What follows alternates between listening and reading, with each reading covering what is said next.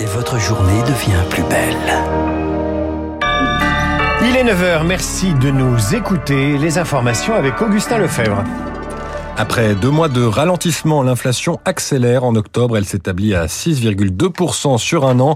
Autre indicateur, la croissance ralentit plus 0,2% au troisième trimestre. C'est maintenant la fin de l'année qui est redoutée. L'INSEE prédit une croissance nulle. Comment mieux lutter contre les incendies après un été où ils ont dévasté notamment la Gironde? Le président Emmanuel Macron réunit en fin de matinée les acteurs de la sécurité civile pour tenter de trouver une réponse.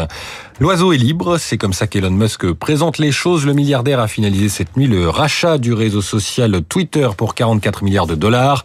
Il entend en faire un espace dédié à la liberté d'expression dans une acception très large. Il a immédiatement licencié trois dirigeants. Et puis la Corée du Nord a tiré deux missiles balistiques ce matin, nouvelle démonstration de force de la dictature qui fait redouter à la communauté internationale un nouvel essai nucléaire. La bourse avec placementdirect.fr. Assurance vie et épargne retraite en ligne à frais réduits. Et avec Cécile Lecause d'Investir le Journal des Finances. Bonjour Cécile, quelle tendance pour cette fin de semaine à la Bourse de Paris? Bonjour, eh bien le CAC 40 poursuit son repli et cède actuellement 0,76% à 6196 points. Selon une tendance générale en Europe, les publications des entreprises au titre du troisième trimestre ont globalement rassuré des deux côtés de l'Atlantique, à la notable exception des géants de la tech américaine, venus confirmer le ralentissement de l'économie. Ainsi, Apple, la nuit passée, a annoncé des résultats meilleurs que prévus, mais les ventes d'iPhone ont déçu, tout comme les perspectives pour le trimestre en cours. À Paris, les publications trimestrielles sont encore très nombreuses, avec plusieurs relèvements d'objectifs financiers, notamment pour Danone, Airbus, Safran et Sanofi au CAC 40. Saint-Gobain a lui simplement confirmé ses prévisions pour 2022.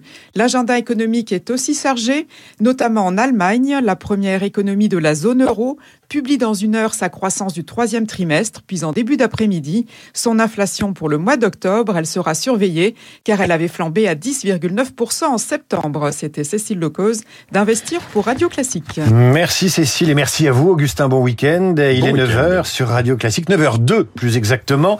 C'est l'heure de retrouver Franck Ferrand, ça va? Bonjour, cher David. J'allais dire nous sommes en avance, mais non, nous sommes à l'heure en vérité. C'est ça l'histoire. On est à l'heure, il est 9h02, pile poil après le, le journal d'Augustin Lefebvre. Vous allez nous parler de la peste noire aujourd'hui. Eh oui, je vais vous raconter euh, ce fléau terrible qui s'est abattu sur l'Occident dans ce sombre Siècle. D'ailleurs, euh, on peut dire que la peste a beaucoup contribué à rendre ce XIVe siècle plus sombre. C'est un beau roman qui m'a donné envie de vous reparler aujourd'hui de la peste.